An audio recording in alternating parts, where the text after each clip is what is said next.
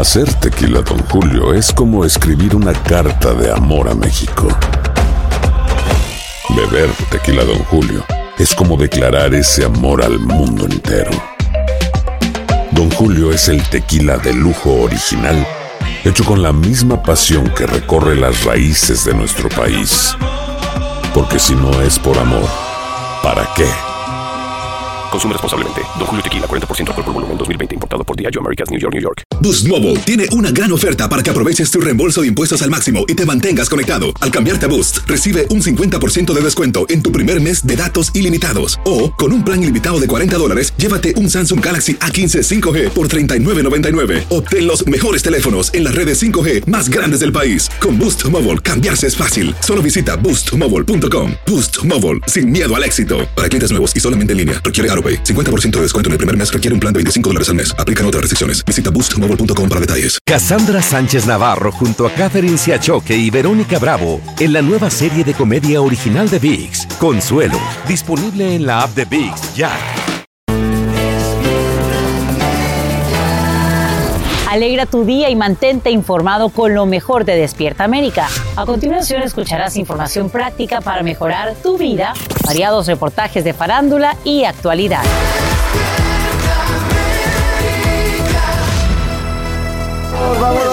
Los jovencitos de ese lado, los millennials de este lado, si los más acá, muy, pero muy buenos días, gracias por amanecer con esta tu gran familia de Despierta. Eso. Nos acabaste. Para acompañarte, llenar tu mañana de energía, buena información y grandes historias, como siempre. Claro que sí, bueno, aquí todos estamos igual que tú, con ganas de escuchar esas historias que definitivamente nos llenan de esperanza. Ay, absolutamente, y de buscar soluciones sobre todo, y que nos den herramientas para, bueno, poder tomar buenas decisiones, mi Jessy. Exactamente, así que bueno, no te separes de Univisión en estas próximas cuatro horas y disfruta junto a nosotros que queremos mejorar tu vida. Yo quiero comenzar ya con las noticias, compañeros, porque Sacha, el presidente Biden en boca de todos en el mundo entero, muchas cosas pasaron. Claro que sí, por dos motivos. Uno, que lo pone pues en una gran polémica y otro que genera preocupación porque en alerta máxima amanecen más de 8.500 soldados estadounidenses ante el posible envío de más tropas para proteger a Ucrania. Esto luego que el mandatario Biden se reuniera con aliados europeos para coordinar cómo responderán ante una invasión de Rusia. El Departamento de Seguridad Nacional también advierte que el Kremlin lanzaría un ciberataque contra suelo americano si se siente amenazado. En vivo desde Kiev, Ucrania, Almar Gilés nos muestra qué es lo que pasa. Buenos días. Buenos días. Así es, después de la videollamada realizada ayer entre el presidente de los Estados Unidos, Joe Biden, y varios líderes europeos, la Casa Blanca admite que se sigue por la vía de la, unanimidad. Todos siguen apoyando a Ucrania y dicen estar pendientes de querer llevar esta situación por la vía de la diplomacia. Aún así, como ya saben, ayer Estados Unidos comenzó a evacuar a todos sus residentes aquí en Ucrania. Una noticia que el ministro de Exteriores ucraniano calificó de prematura. Dice que aquí la seguridad está garantizada. Sin embargo, Estados Unidos no piensa lo mismo y ya tiene preparados a 8.500 militares por lo que pudiese llegar a ocurrir aquí en el país. Y advierte de que si esto llega a ocurrir, Rusia podría lanzar un ciberataque sobre Estados Unidos. El secretario de prensa del Pentágono, John Kirby, lo decía así durante una rueda de prensa. We haven't made any decisions uh, yet with respect to actual deployment orders, Wolf. All we've done right now today is put these troops on a heightened alert. Are. Esta situación solo hace que empeorar la situación entre los ucranianos, pero sin embargo aquí en Kiev los ánimos están bastante calmados. Dicen estar acostumbrados a las presiones de Rusia y también a las tropas que hay en la frontera, pero sí que temen que la alerta sobre el país acabe repercutiendo negativamente sobre sus mercados. Álvaro Gilés, te agradecemos por brindarnos esta nueva información en vivo desde Kiev, en Ucrania. Y en horas de la noche, el presidente Biden llama por teléfono para pedirle disculpas al reportero de la cadena de noticias Fox, Peter Ducey, por esto. That's a great asset. More inflation. What a stupid son. El insulto retumba, retumba en los oídos de todos los presentes en una conferencia de prensa en la Casa Blanca y ocurre mientras el periodista y los periodistas caminaban hacia la puerta y el corresponsal le pregunta, ¿usted piensa que la inflación es una responsabilidad política? Y sin darse cuenta que el micrófono seguía encendido, el mandatario lanza el insulto. Duce dice que aprecia la llamada de Biden, pero que no necesita que nadie le pida disculpas y cito sus palabras.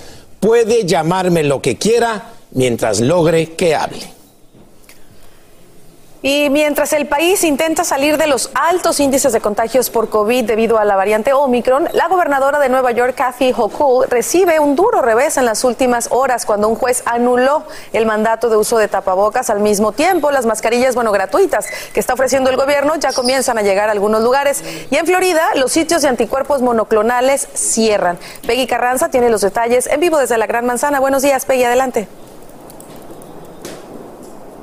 Hola, ¿qué tal? Buenos días. Tenemos mucha información en cuanto al COVID. De hecho, lo primero es que la compañía Pfizer acaba de revelar que ya comenzó a hacer pruebas en cuanto a la vacuna específicamente contra Omicron. Por otra parte, así como lo dices, un juez aquí de la Corte Suprema Estatal dictaminó que el mandato, el uso de, el mandato sobre el uso de mascarillas obligatorios en interiores aquí en Nueva York era inconstitucional. Según él, el Departamento de Salud no tiene la autoridad, sino que necesita la aprobación de la legislatura estatal. Como saben, la gobernadora Kathy Hochul implementó este mandato a mediados de diciembre en espacios interiores donde no se puede comprobar el estatus de vacunación. Ella dijo que está obviamente en total desacuerdo con este fallo y que buscará sus opciones legales. Por otra parte, algunos líderes políticos aplaudieron este fallo y de hecho algunos distritos escolares han declarado opcional el uso de mascarilla en algunas escuelas.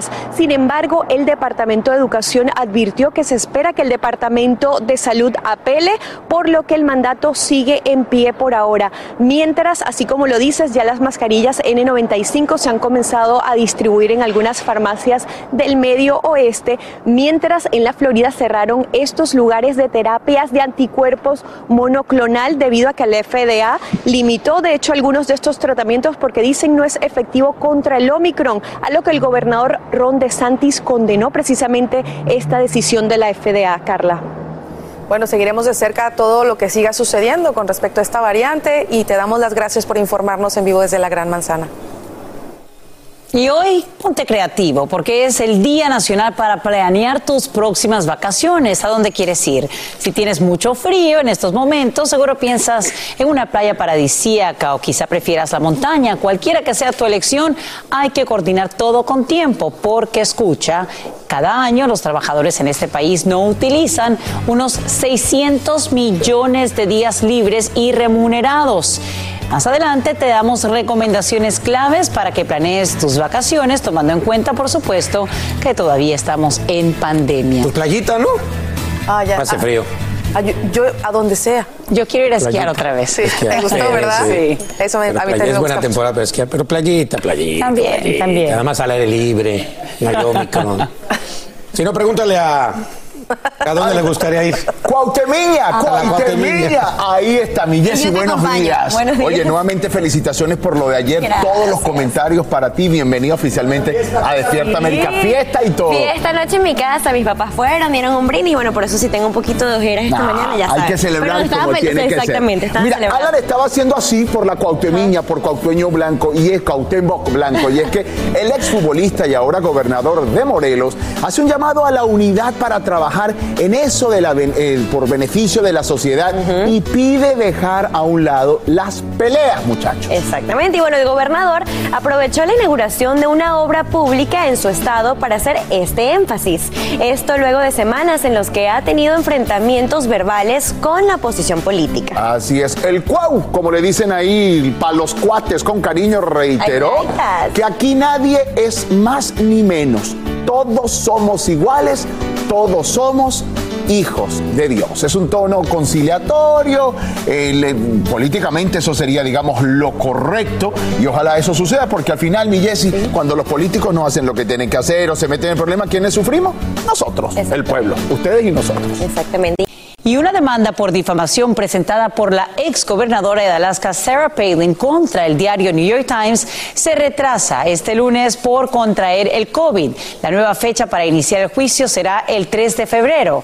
Palin demandó al periódico en 2017 por un editorial que decía que el Comité de Acción Política de Palin había inspirado el tiroteo de la representante Gabby Giffords en Arizona en 2011.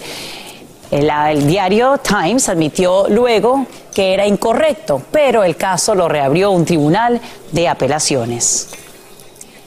Y ya está en Puerto Rico el rey de España para celebrar el quinto centenario de San Juan. Felipe VI estará tres días en suelo boricua, pero su llegada a la isla coincide con el derribo de la estatua del colonizador español Juan Ponce de León. Cintia Montalvo tiene los detalles.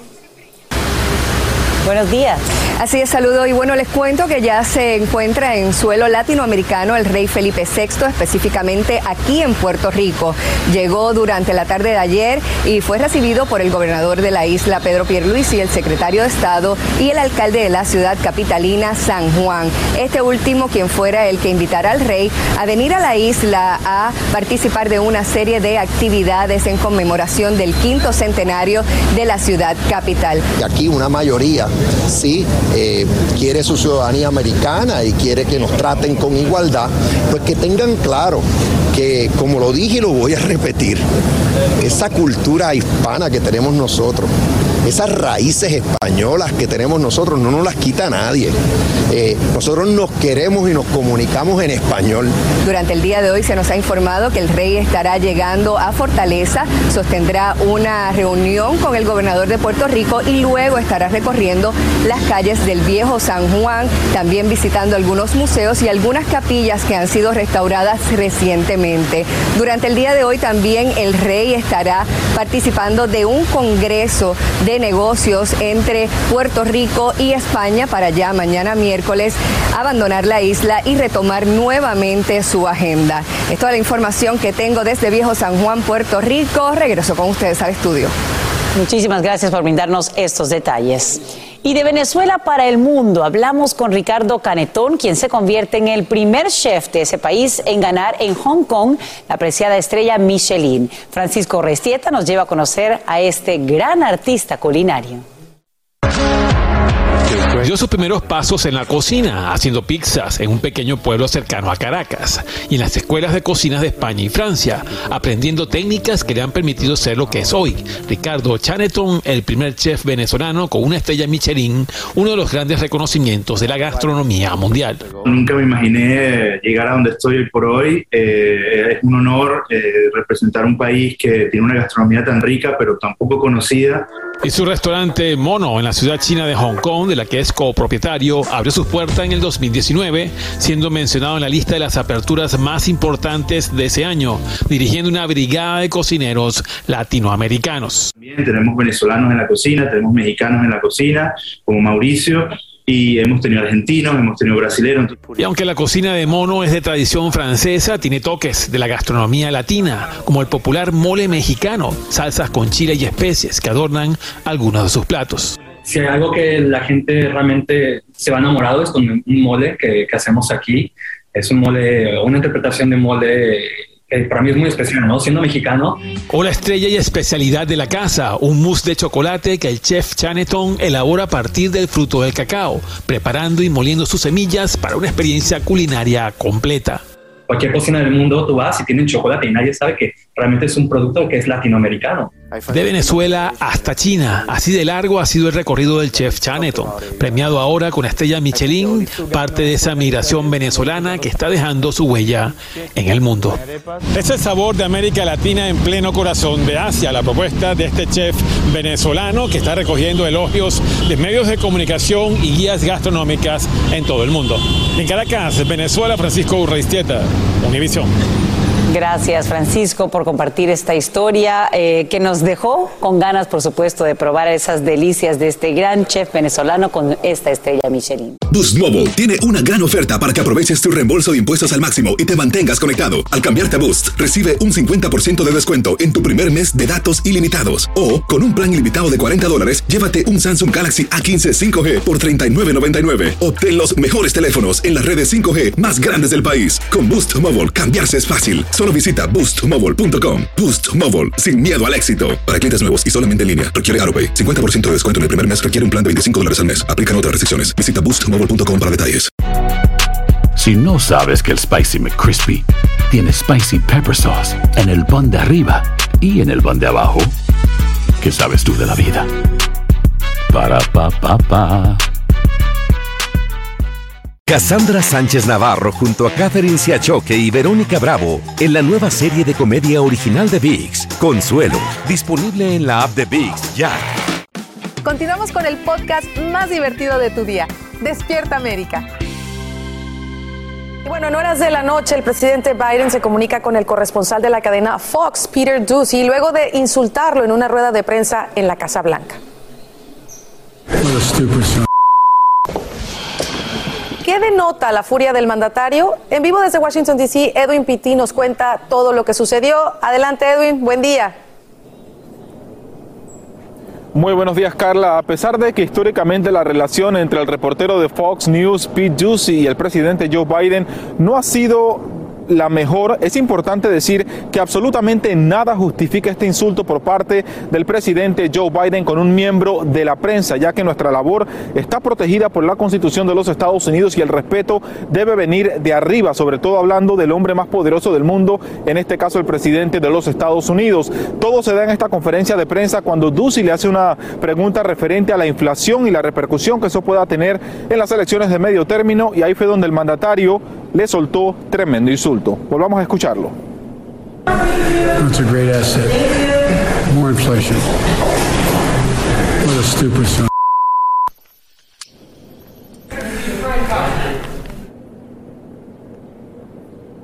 El reportero inicialmente no estaba al tanto de lo que había pasado por el ruido dentro de la sala de prensa, pero él luego se dio cuenta e incluso se rió al respecto y en la noche dijo que el mandatario lo llamó para disculparse y le dijo que no era nada personal. Pero es importante recalcar que esto no es la primera vez que ocurre. Recordemos el año 2010 cuando Obama firmó la ley de cuidado de salud asequible, al momento que Biden lo iba a felicitar y lo abrazó, también soltó una palabrota. Escuchemos. Ladies and gentlemen, the President of the United States of America, Barack Obama.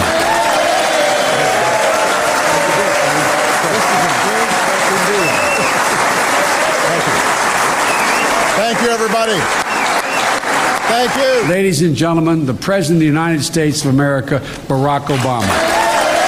En ese momento Joe Biden había abrazado al expresidente Barack Obama diciéndole que eso era un gran logro, pero utilizó una palabrota que lógicamente no podemos repetir aquí en televisión. Pero también en las últimas semanas, Carla, una reportera cuestionó al presidente Biden sobre la situación en Rusia y Joe Biden también dijo, muy cerca al micrófono, que la pregunta había sido muy estúpida. Así que no, es la primera vez que se da un incidente como tal aquí en la Casa Blanca. Soy Edwin Pitti reportando en vivo desde Washington DC. Vuelvo con ustedes al estudio. Gracias, Edwin, por tu informe en vivo desde la capital del país.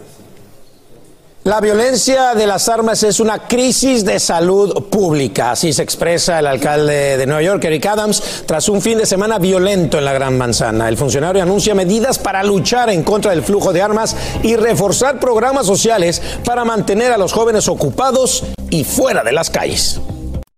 Lo dijo. Y como dato curioso, les cuento que el número de agresiones y asesinatos en el metro de Nueva York registró durante el año pasado su mayor cifra desde 1997. Entre enero y diciembre se cometieron ocho asesinatos y más de 460 agresiones.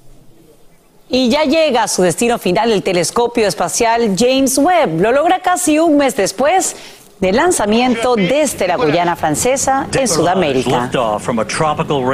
Y a casi un millón de millas de distancia. El Observatorio Espacial experimentó su último encendido más allá de la Luna en una órbita muy lejana. La misión de este telescopio es estudiar el universo de nuevas formas. Nos emociona todo esto que tiene que ver con sigue volando. se investigaciones. sigue como que levantó mucho, ¿no? Ahora esta situación espacial, ¿no? Una nueva era, es la era del espacio. Vámonos porque esto está candente. Déjame, déjame replico tu acción porque está también, muy candente.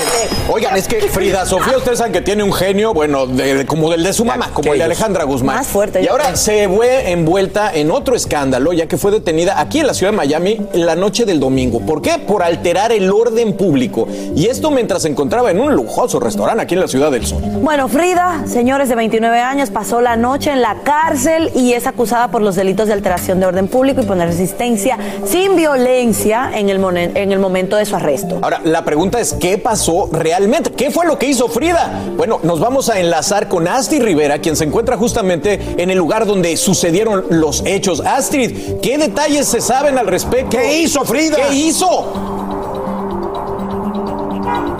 Increíble todo lo que ha ocurrido para Frida Sofía en las pasadas 48 horas y justamente me encuentro aquí en el restaurante Yoya en Miami Beach y es que resulta que en la madrugada del lunes, o sea, ella vino al restaurante el domingo, pero todo y el arresto ocurrió en la madrugada del lunes, Frida Sofía se encontraba en este lugar.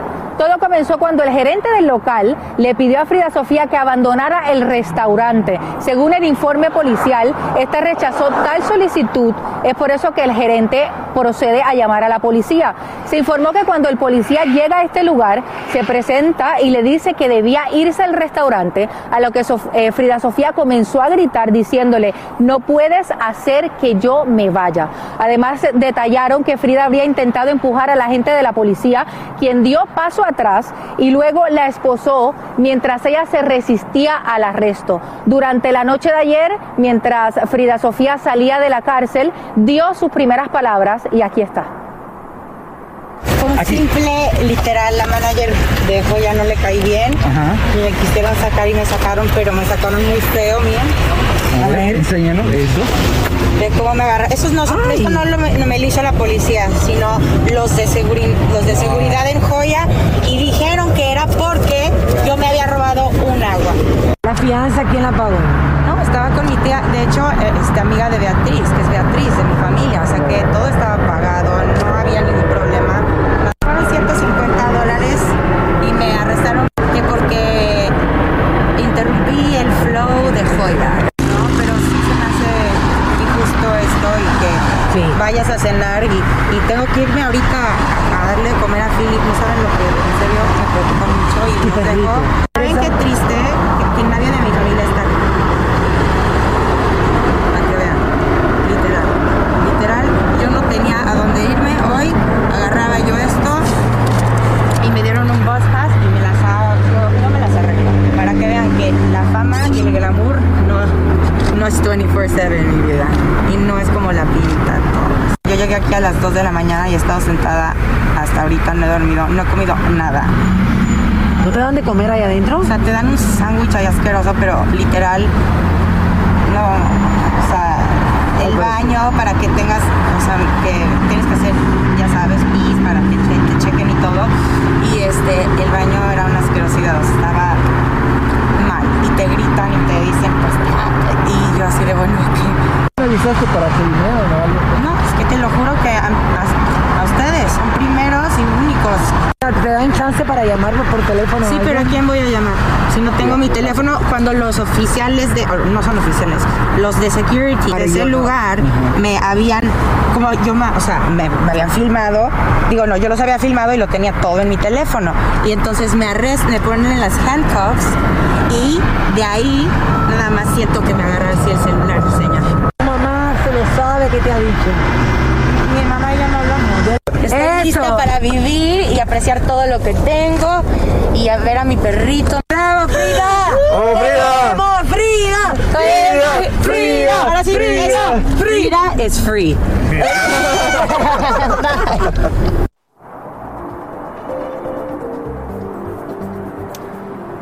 Frida Sofía salió de la cárcel ayer a eso de las 9 de la noche y pagó una fianza de 150 dólares, que es el 10% de lo que corresponde a los 1.500 dólares de fianza que le han dado por los dos cargos que se le acusan. Ahí nosotros pudimos ver y estamos viendo en este momento que Frida Sofía se sentía muy compungida al salir de la cárcel y los primeros abrazos y las primeras palabras de aliento las recibió de los medios de la prensa. Incluso ella le pidió a un reportero que la llevara a su casa debido a que no tenía su celular. Una de las cosas que ella dice es que el policía y las personas de seguridad de este restaurante le quitaron su celular y que en ese celular habían unos videos donde ella está grabando todo lo que está ocurriendo. Ella lo próximo que piensa hacer es llamar a este lugar para poder recobrar su celular, ya que tiene todos sus datos personales en él y luego dice que va a tomar acción legal en contra de la compañía de seguridad.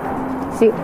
Hasta, sí, lo, importante sería saber realmente por qué la querían sacar del lugar. O sea, la querían sacar del lugar, sí, pero por qué no sabemos si alteró el orden, en qué sentido, si gritó, si, si paró, se paró en medio, si, si tomó esta agua de la que dicen que se robó. no se sabe todavía el, específicamente. Al, Alan, respondiendo a tu pregunta, nosotros dentro del documento policial que tuvimos la oportunidad de leer, no da la razón específica por la cual la gerente del lugar llama para que ella salga de este lugar. Entonces, solamente tenemos la versión de Frida. Yo tuve la oportunidad anoche de escribirle al gerente de este lugar. Hasta el momento no he tenido ninguna respuesta y el restaurante tampoco se ha pronunciado al respecto. Es que creo que este restaurante aparte el lunes y martes eh, no abre. No abre, entonces también es un poco Pero más también no creo que lo haga. Ese tipo de situaciones yo creo que son muy comunes también, donde alguien se, bueno, según lo que sí, sabemos, pero tiene que haber un motivo. Seguro lo hay, Alan. Y la contraparte de que estamos viendo aquí que no tenía ni a quién hablarle por teléfono, que le quitaron el celular. Eso es lo más triste. y yo creo que sí viene una fuerte demanda, porque por mucho que te quieran sacar, no te deben de sacar así. Gracias, no te pueden quitar tus cosas personales, tu celular. Tampoco, eso es un robo ya también. Gracias, Astrid. Muchísimas gracias yo allá en Miami Beach, este lugar donde Oye, es que... pues ayer fue arrestada Frida Sofía. Así es. Gracias.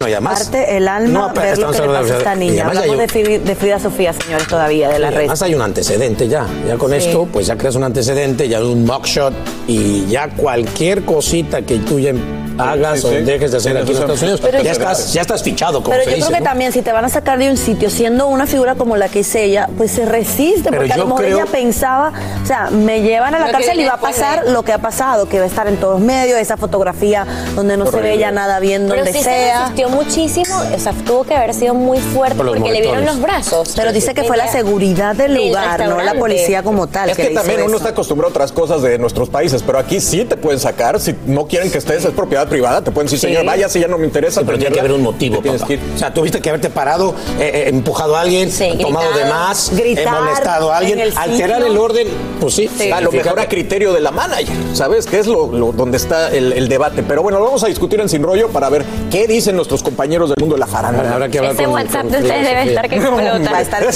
no, no, y además se me hace raro, ¿por qué no le habla a su papá? Pues tiene una gran Bueno, relación. no tenía el teléfono, Con es que su tú mamá también sabes se que si que te ya quito medio el se estaban teléfono- No, contentando. deja tú que la prensa es o sea, Exacto. dándole consuelo, dándole ánimo. De verdad que es muy triste lo que está pasando. Pero que le hable a su papá, tiene una muy buena relación Pero es con que si él. te quitan el teléfono, Tachi, yo no me puedo hablar ni a mí mismo, casi no me sé ni mi teléfono, ¿verdad? teléfono. Todo lo traes. Es verdad, dime el teléfono de Cristi. Claro que me lo sé, por supuesto que me lo sé. Por supuesto que me lo sé, el teléfono de Cristi. ¿Sí? ¿Tú te sabes el de Vanessa? No, yo no me sé nada. No, manches. No, te juro. ¿Cómo yo no? ¿Tú te sabes el de. Freddy? No. No lo puedo creer. Yo me sé el de como claro, que por una emergencia. tres números y ya. Pero yo no sé el de mi mamá, yo no sé el de vive. todo.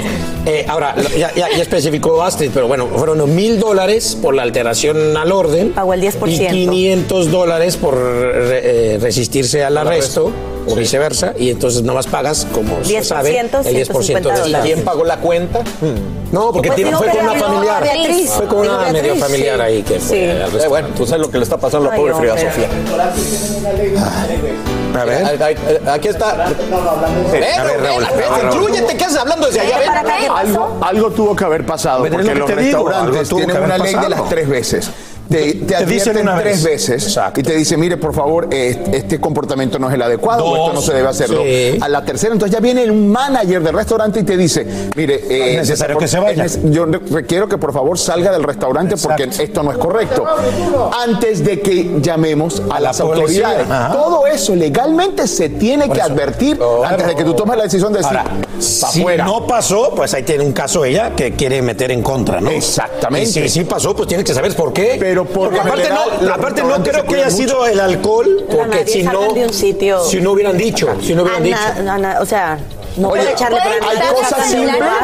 Hay cosas simples como por ejemplo el dress code. Mire, usted no está bien usted no puede entrar en No chanclas a este restaurante, usted no puede hacerlo esto, pero Son las reglas, algo son las reglas. aparente y alegadamente algo pareció. tuvo que haber pasado para que tomen esa Ahora, decisión. uno pensaría- una mala interpretación, pero, algo pasó. Algo pasó. Ahora, pod- Y no se pueden quedar con el celular, eso sí está muy Eso pesado. sí está muy mal. Ahora, se podría pensar, porque muchos han de haber dicho, no, pues seguramente estaba alcoholizada, o estaba Ajá. con-", pero nunca se menciona ni en el reporte, ni en ningún que tenía exacto. alcohol encima o algo. Y eso también en un reporte se tendría que, que- que poner, ¿no? Que poner. Así es. Sí. Bueno, eh, perdón, pero eh, chicas, Gracias. me- que es que como importante él- aclarar eso. es que Algo como pasó. él ha tenido sus restaurantes. Sí, sí, en algún momento he tenido que lidiar con cosas como esta, pero no. Raúl, nos Oye, Raúl, yo por eso, Cuídense. yo por eso voy a Bachur.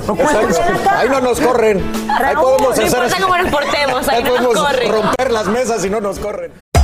Hacer tequila, Don Julio, es como escribir una carta de amor a México.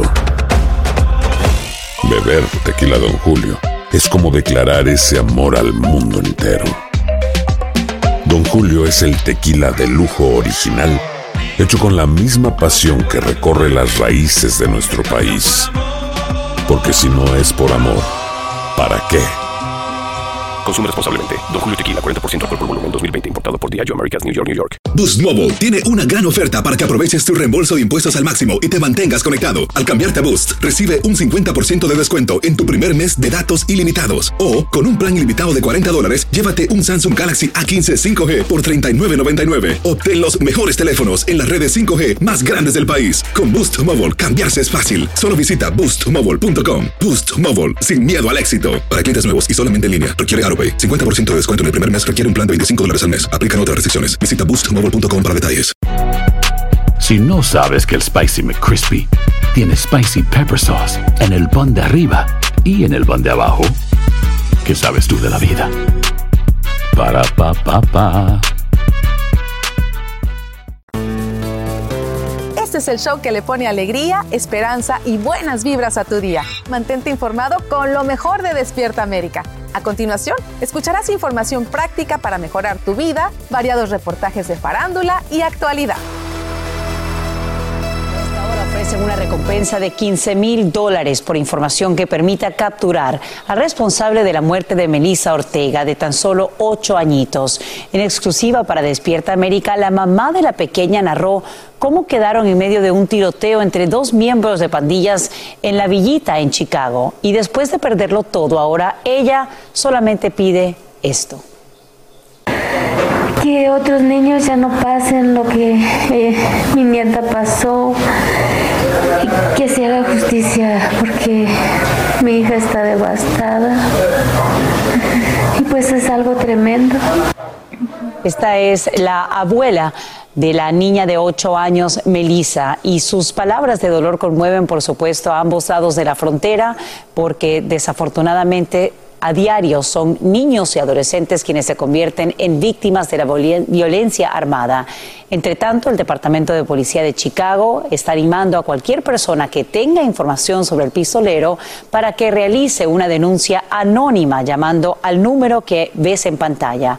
Estamos hablando de una pequeñita que apenas comenzaba una vida llena de ilusiones en esa ciudad a la que se acababa de mudar con su mamá en agosto. Y bien, hay que hablar del coronavirus porque hay muchas noticias que hoy acaparan titulares. En Nueva York, un juez anula el mandato de uso de tapabocas en ese estado. En Virginia, varios distritos escolares ya entablan una demanda precisamente por la decisión del gobernador de que no sea obligatorio el uso de tapabocas. Esto mientras que la FDA detiene precisamente medicamentos de anticuerpos porque no estarían dando resultados esperados contra Omicron. Y Pfizer inicia un estudio sobre las vacunas para combatir esa contagiosa variante. Peggy Carranza nos acompaña en vivo desde Nueva York con todos los detalles. Peggy, buenos días. Hola, ¿qué tal? Buenos días, Sacha. Así como lo dices, la compañía Pfizer anunció que está realizando pruebas sobre una vacuna específicamente contra Omicron. Todo esto mientras un juez aquí de una Corte Suprema en Nueva York falló que era inconstitucional el mandato sobre el uso de mascarillas obligatorios en espacios interiores. Como sabes, este mandato había sido implementado por la gobernadora Kathy Hochul a mediados de diciembre en espacios interiores donde no se podía comprobar el estatus de vacunación. Según el juez, esta autoridad la tiene lo que es el, el no tiene esta autoridad el Departamento de Salud, sino que se requiere la aprobación de la legislatura estatal. Todo esto mientras algunos líderes políticos aquí aplaudieron ese fallo y de hecho algunos distritos escolares han dicho que van a hacer entonces que el uso de la mascarilla sea opcional. Sin embargo, el Departamento de Educación dijo que mientras esto se pelee en cortes, porque se espera que el Departamento de Salud apele el fallo, el mandato continúa en pie. Como sabes, aquí en Nueva York los, la ola de Omicron se ha ido disipando. Ahora se tienen unos 23 mil casos diarios cuando durante la ola llegaron a 90 mil. Todo esto mientras ya se están distribuyendo también las mascarillas N95 en farmacias del medio oeste y como sabes en California cerraron los centros donde se realizan terapias anticuerpos monoclonal luego de que la FDA dijera que algunos de estos tratamientos no eran efectivos contra el Omicron. Sacha. Eh, y bien, seguimos hablando, por supuesto, del Estado dorado porque hay acciones legales que ya estarían tomando los padres y una propuesta de ley que genera mucha polémica que tiene que ver precisamente con vacunas para niños. Cuéntanos, Peggy. Así es, según una propuesta de ley se exigirá que los niños de 12 años en adelante estén vacunados, si no, no podrían asistir a clases. Sacha, esto en California. Bien, hay que aclarar, por supuesto, que es una segunda propuesta de ley de legisladores demócratas que enfrentaría bastante oposición. Te agradecemos, Peggy Carranza, por brindarnos esos detalles en vivo desde Nueva York y así nos ponemos al corriente con lo que hoy es noticias en términos del el coronavirus. Y vamos a hablar de lo siguiente. Es probable que no se te haga difícil encontrar algunos artículos para tu mascota. Ahora sí, ¿qué tal si hablamos de pues un avión privado para ese mejor amigo de cuatro patas? Es que te cuento que dueños de perros y gatos pagan para viajar junto a sus fieles compañeros de esta forma en Hong Kong. Y por la pandemia, pues hay que destacar que hay ciertos lugares que tienen estrictas cuarentenas, exponiendo a las mascotas a estar solas por mucho tiempo. De ahí el auge que crece y se analiza ya ofrecer este servicio a otros animales como hámsters y conejos. A ver, ¿cuántas personas han tenido el privilegio de viajar en avión privado? Ahora que estemos hablando de las mascotas, es un lujo mucho más allá. No sé qué opinan ustedes, chicos. Adelante. Oye, Sacha, para eso hay que tener mucho dinero, una economía abundante y precisamente de economía de dinero vamos a hablar. Sin duda que la llegada de la pandemia, usted no me dejará mentir, los cambios que nos han tocado vivir desde el comienzo nos ha hecho reflexionar y yo me incluyo en esto si estamos listos financieramente para un cambio inesperado de esos que nos presenta la vida. Aquí en Despierta América queremos ayudarlos con esto, les va a interesar y para eso les vamos a dar la bienvenida con al economista y creador del seminario Creando Riquezas, Alejandro Cardona. Alejandro, buenos días hermano, ¿cómo estás? Muy bien, muchas gracias querido Raúl, gracias por la invitación. No, por favor, es un gusto que estés aquí, sobre todo para hablar de toda la actualidad financiera que nos impacta. Quiero ir, a, antes de entrar en el tema, quiero que hablemos de una noticia que está acaparando titulares y es lo que se conoce como el comportamiento volátil, es decir, inestable, cambiante de este mercado de valores. ¿Qué significa para el bolsillo de nuestra gente, para nosotros, la, la volatilidad de la bolsa? Bueno, querido Raúl, la bolsa ha subido por año y medio ha tenido rentabilidades en el Standard Poor's 500 hasta del 100, en algunos casos 120%. Son puntos altos, son puntos de venta donde se presentan este tipo de correcciones. No es crisis ni nada de esto, seguimos en tendencia al alza, pero sí es un punto de no buscar como posiciones a muy largo plazo en acciones, porque esto ya se dieron las utilidades y hay que saber no solamente comprar, sino también vender, ¿no? Ok, pero el impacto en nuestros bolsillos, al, al ciudadano común. Bueno, la- las personas que tienen 401ks y fondos de pensiones en acciones, este es un, eh, es un muy buen punto de venta, ¿no? Es, es un, hace dos meses, en diciembre, se alcanzó el punto más alto de la historia y era para ya obtener esas utilidades. En este punto, si la- la- las acciones empiezan a corregir, pues toda la utilidad del, del año, prá- prácticamente el 2021, pues se puede ver afectada. Muy bien, entonces hay que estar pendiente con eso. Retomando el tema del día, ¿cuál es la diferencia entre tener ahorros, Alejandro, dinero de contingencia o dinero de emergencia? Bueno, básicamente el de contingencia es tener eh, seis meses, un año de, de gastos provisionado, ¿cierto? Eh, por diversas eh, cuestiones de pronto climáticas o de salud o de lo que la noticia que acabamos de ver, que un incendio y te quedas sin absolutamente nada, pues que tengas por lo menos para tener un año eh, donde vivir y, y cómo poder sustentar tus gastos. El de emergencia es básicamente, ya, ya son cosas menores que de pronto no contabas con que el carro le pasó ciertas cosas o algo médico y necesitas cubrirlo inmediatamente, es tener ese dinero ahí a disposición. La parte del ahorro como tal es separar el 10 o el 20% de tu salario, ¿cierto? Y esos ahorros normalmente deben de convertirse en inversión, en propiedad, en, acciones o en alguna oportunidad que tengas ahí, que tu patrimonio pueda ir creciendo producto de que has podido separar un porcentaje eh, del salario para poder aprovechar este tipo de oportunidades. Ahora, Alejandro, ¿cómo se puede llegar a lograr o el de contingencia o el ahorro o el de emergencia cuando uno vive cheque a cheque, que a veces no te alcanza? Claro que sí. Eh, bueno, es básicamente ubicar esos gastos pequeños. A veces vamos y nos tomamos un café, un pan de bono, un buñuelo y esto. Eso se va sumando todos los días y no nos damos cuenta que tenemos esas fugas. También a veces tenemos gastos innecesarios. Tenemos que estudiar todo el presupuesto, los costos, para poder... eh, digamos, hacer esos espacios que nos permitan crear esos ahorros.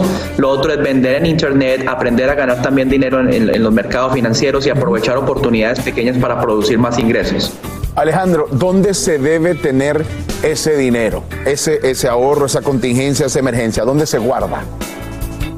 Bueno, uno puede comprar, digamos, eh, de pronto eh, plata, oro, moneditas, eh, tener una reserva escondida o también lo puede hacer en bancos, en, eh, que sean otras cuentas de ahorro. Eh, ojalá un banco que no estemos usando todo el tiempo, sino que lo tengamos ahí, eh, que nos acordemos de él, mejor dicho, solamente que sea cuando se necesita realmente esto. Muy bien, Alejandro. Has dado en el clavo como siempre, cada vez que estás con nosotros y sobre todo en este tema tan importante, el del ahorro y cómo las situaciones imprevistas de la vida nos han hecho a tener la prioridad de tener esa cultura precisamente de ahorrar dinerito, billetico, washingtones, pesos, como usted le quiera decir, que definitivamente es importante en la vida. Te mando un fuerte abrazo hasta allí, hasta donde estás. Estás escuchando el podcast que te alegra la vida, el de Despierta América. Y vamos a esto, ni, silien- ni silencio ni olvido. Bajo ese lema realizan una cadena de concentraciones en calles de México tras la muerte de otra periodista, la tercera en lo que va de este mes de enero. Y bueno, el presidente del país, Andrés Manuel López Obrador, se compromete a iniciar una investigación para determinar quiénes son responsables del asesinato de Lourdes Maldonado. Sí, esa Lourdes Maldonado, esa periodista que le solicitó a López Obrador protección antes de morir. Imagínense, en vivo desde Tijuana, Jorge Fregoso tiene el último del caso. Adelante, Jorge. Hola, ¿cómo están? Los saludo con mucho gusto desde la ciudad de Tijuana y justamente en este punto se va a dar esta tarde una concentración de periodistas y después una marcha. Pero esto va a ocurrir eh, a lo largo de todo el país cuando periodistas eh, prácticamente de todo México se estarán manifestando en contra de estos asesinatos de periodistas. Recordemos que en lo que va de este 2022, eh, tres periodistas han sido asesinados, el primero en Veracruz y los dos últimos ocurrieron aquí en la ciudad de Tijuana en un lapso de una semana prácticamente. El último caso, como bien mencionas, es el de Lourdes Maldonado. Ella fue asesinada al exterior de su casa el domingo por la noche y precisamente en marzo del 2019 ella había estado en la mañanera de Andrés Manuel López Obrador, del presidente de México, para solicitarle protección, ya que había presentado una demanda en contra del ex gobernador de Baja California, Jaime Bonilla, y por eso ella estaba asustada y temía eh, por su vida. Pero estas manifestaciones se van a dar a lo largo de todo el país, como repito, aquí en Tijuana será a las 5 de la tarde, donde periodistas estarán levantando la voz ante este periodismo en riesgo que estamos viviendo y que bueno, hoy nos tiene amenazados prácticamente a todos. Preocupante sin duda alguna la situación que viven ustedes, nuestros colegas en territorio mexicano y te agradecemos Jorge Fregoso por brindarnos esos detalles en vivo desde Tijuana. Y si eres uno de los miles de estadounidenses que no ha podido salir de viaje esperando que termine la pandemia, hoy en el Día Nacional para planear las vacaciones, bueno, Socorro Cruz desde Los Ángeles nos dice por qué este podría ser el momento perfecto para hacerlo, a pesar de que todavía hay cierta incertidumbre para salir de la casa. Socorro, muy buenos días, cuéntanos. Muy buenos días, Sasha. Fíjate que sí, el 80% de los viajeros estadounidenses tienen sus viajes ya planificados, imagínate, o los tienen eh, ya preparados para viajar este 2022. Imagínate que de acuerdo a Destination Analysis, en la última semana el 70% de los que viajarán empezaron a hacer sus reservas o buscando sus destinos. Un aumento bastante considerable, Sasha, comparado al año pasado. Aquí para todos ustedes unas recomendaciones. Pongan atención. La gente está lista para vacaciones después de más de dos años de pandemia. Más de la mitad de los estadounidenses dicen que con todo y pandemia probarán viajar tomando sus propias precauciones. Los viajes más planeados son los de ocio y descubrir nuevos horizontes y viajes para visitar a familiares o amigos. Los especialistas en viajes dicen que este es el momento para reservar y planear incluso en medio de la incertidumbre. Hay muchas ofertas disponibles, así que en realidad recomiendo que la gente realmente vaya a cazar ahora para sus vacaciones. Henderson dice que si las circunstancias cambian, hay maneras de proteger su billetera. Una es tratar de evitar reservar a través de sitios web de terceros y agentes de viajes en línea. Reservar directamente con la aerolínea o el hotel es una estrategia inteligente porque no está lidiando con una capa adicional de burocracia en caso de que algo salga mal. Además, debe de seleccionar tarifas y alojamientos totalmente reembolsables. Le costará unos dólares extra reservar de esta manera, pero probablemente valga la pena y la tranquilidad. Reserve con millas o puntos si es que los tiene. No se confíe y se equivoque. Generalmente los hoteles resort ofrecen los mejores paquetes y es más fácil que le reembolsen su dinero si no puede viajar. Y por último, lea las letras pequeñas si desea comprar un seguro de viaje. Es lo más recomendable en esta época. Con la pandemia, aerolíneas y hoteles no perdonan el incumplimiento entretenimiento. Y bueno, Sasha, también la encuesta revela que el porcentaje de pasajeros que no viajarán no es porque no tengan el deseo de hacerlo, sino más bien no se quieren enfrentar a los problemas de usar la mascarilla todo el tiempo durante su viaje, las pruebas carísimas, por cierto, de último momento de COVID-19 negativas o la presentación de comprobante de vacunas. Esos tres puntos son los que están deteniendo a un gran número de viajeros, prefieren quedarse en casa o visitar pues los parques alrededor. Soy Socorro Cruz en vivo. Vuelvo contigo, Sasha. Tal vez cambien de parecer con las grandes recomendaciones que nos has compartido esta mañana en el Día Nacional para planear las vacaciones. Gracias, Socorro Cruz, por estos detalles en vivo desde Los Ángeles. Detenido sin trabajo y con una cita pendiente en corte. Así termina un papá, el que ven aquí en pantalla, por un altercado captado en cámara que se hace viral. El hombre ataca a punta de insultos racistas a empleados de una tienda de batidos. El Angélica González tiene las imágenes y nos dice por qué el padre pierde los estribos. Por favor, no nos grite, exigía la empleada de una de las franquicias de smoothies Robex en Fairfield, Connecticut. Un video viral de TikTok muestra a James Yanazo en un violento altercado con empleados de la tienda a quienes dijo estúpidos, entre otros insultos. Yanazo, de 48 años, había comprado un batido para su hijo. 30 minutos después, desde su casa, tuvo que llamar al 911 luego que el niño presentara una reacción alérgica y tuviera que ser llevado al hospital. Yanazo volvió a la tienda exigiendo saber quién había hecho la bebida. Quiero hablar con la persona que lo hizo, gritaba mientras insultaba a los trabajadores. El hombre enfurecido lanza una bebida directamente a uno de los empleados y grita. Inmigrante perdedor, entre otros improperios. Una empleada que estuvo presente en la disputa dice que Yanazo también los amenazó, diciendo que iba a matarlos. Incluso trató de entrar al área de trabajo detrás del mostrador. Estábamos intentando sujetar la puerta porque no tiene cerrojo, explica la joven. El furioso padre fue identificado más tarde y se entregó a la policía. Ahora enfrenta cargos por intimidación basada en el fanatismo o los prejuicios, alteración de la paz y allanamiento de morada. Su abogado dijo en un comunicado que el señor Yanazo lamentaba el incidente. La explicación de este padre a los agentes se basó en que estaba molesto porque su hijo tenía una grave reacción alérgica. El padre no tiene la razón simplemente por haber hecho la advertencia. En todo caso, tendría la oportunidad de presentar una demanda o queja civil. Lo que no justifica son acciones de posible naturaleza penal, en este caso intimidación, disturbio a la paz o el público y entrar indebidamente a propiedad ajena. Los empleados hacen énfasis en que nunca mencionó que el niño era alérgico al maní para que ellos evitaran ponerlo en la bebida. El niño está recuperándose de forma satisfactoria, pero su papá fue despedido del Bank of America después de la investigación del incidente. Y bueno, el video de TikTok fue retirado por violación de ciertas políticas de la red social, mientras que la tienda de bebidas dice que su prioridad es proteger a los miembros del equipo así como a los clientes, pero agrega que tienen la política de no tolerancia a este tipo de comportamientos, Sacha. Definitivamente un incidente que le va a costar mucho a este señor. No, demasiado. Eh, te agradecemos, Angélica González, por brindarnos los nuevos detalles y, por supuesto, este aspecto legal. Gracias.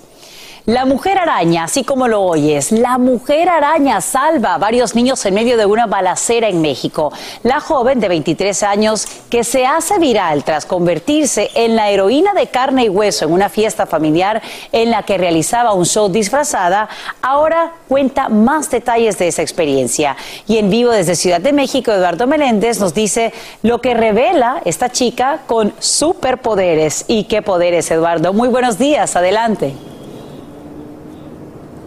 Sasha, a todos muy buenos días. Pues el principal de los poderes, el poder de la protección que puso a salvo a unos pequeñitos. El instinto femenino y por supuesto su instinto arácnido eh, provocó y generó salvaguardar la vida de estos pequeños. ¿Qué fue lo que ocurrió? Bueno, que ella estaba dando un show, como bien refieres, y entonces los niños prácticamente estaban sentados sobre la banqueta, es decir, afuera de la casa. En ese momento pasa una patrulla y anuncia que todos se pongan a buen resguardo porque había una balacera entre delincuentes y policías. Ella rápidamente captó esta situación y lo que hizo fue gritarle a los pequeños, métanse, métanse porque su integridad es lo principal. Escuchemos este momento, por favor.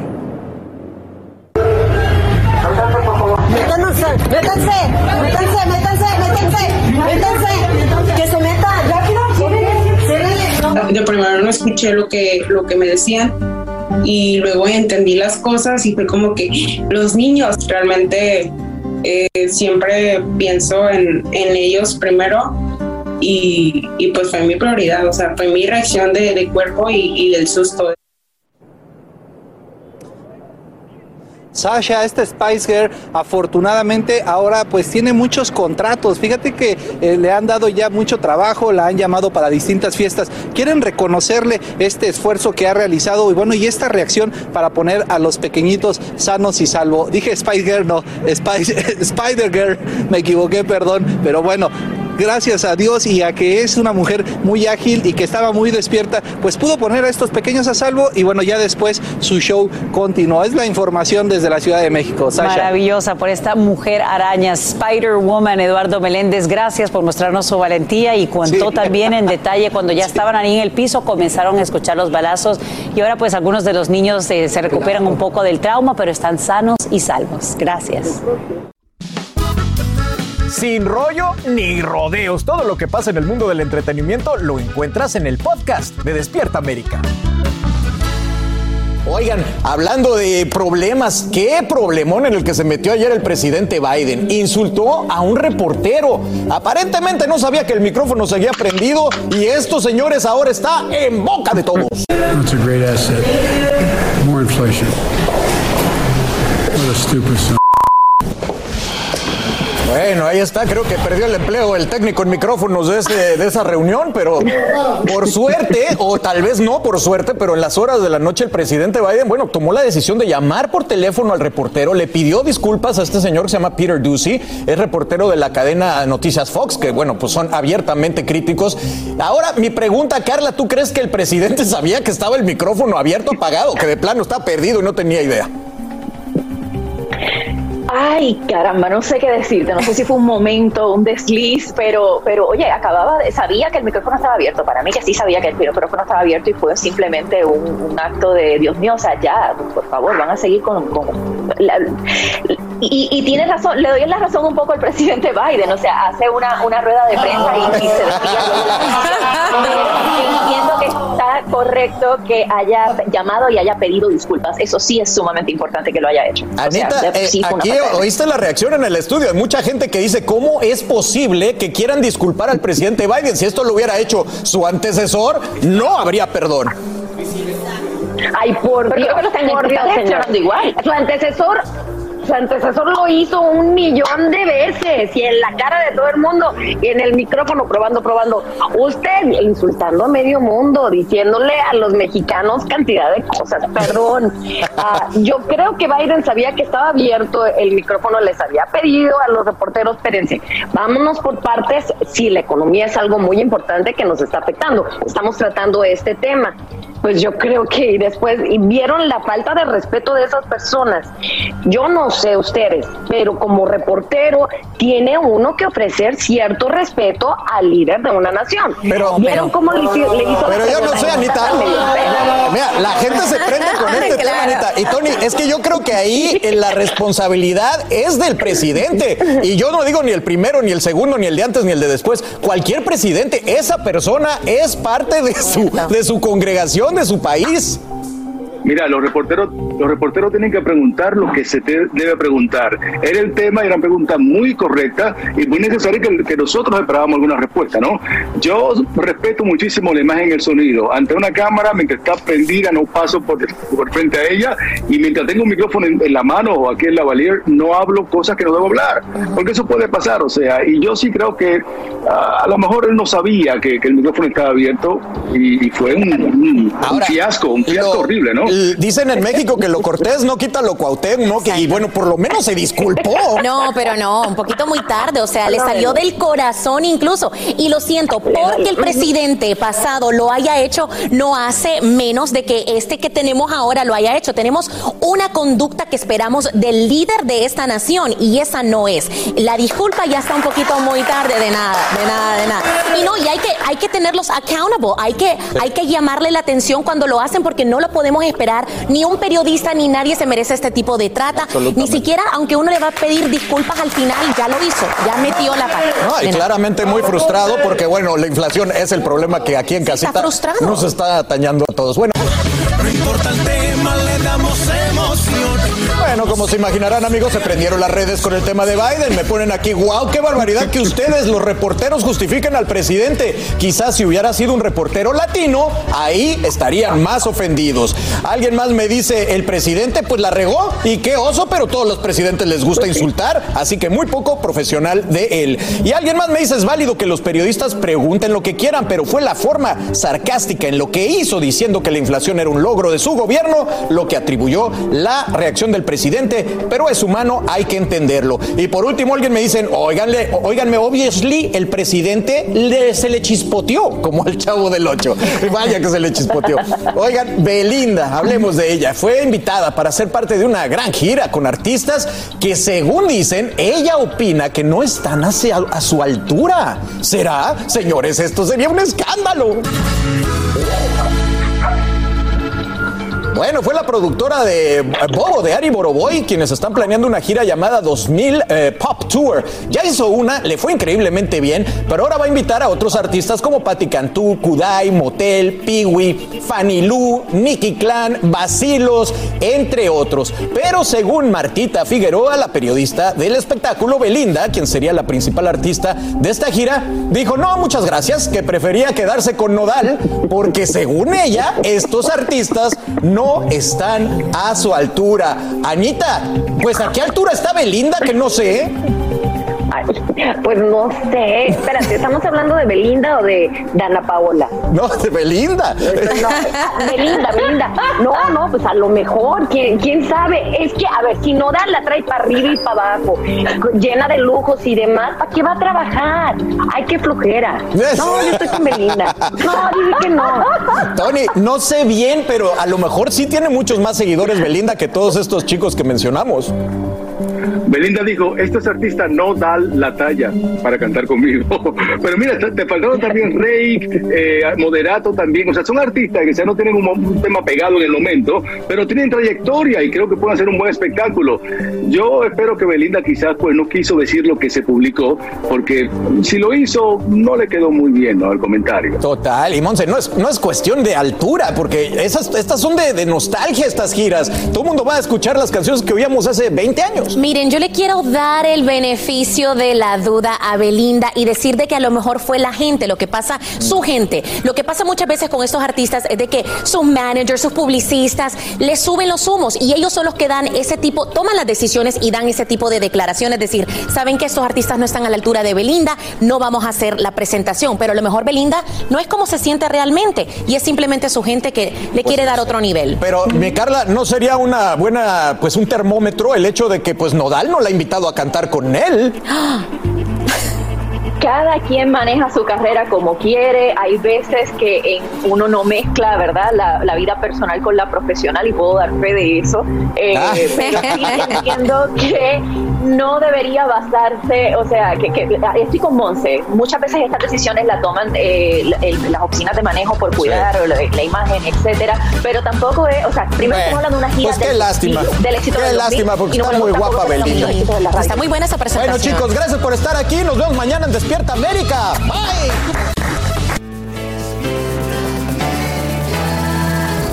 Así termina el episodio de hoy del podcast de Despierta América. Síguenos en Euforia, compártelo con otros, públicalo en redes sociales y déjanos una reseña. Como siempre, gracias por escucharnos.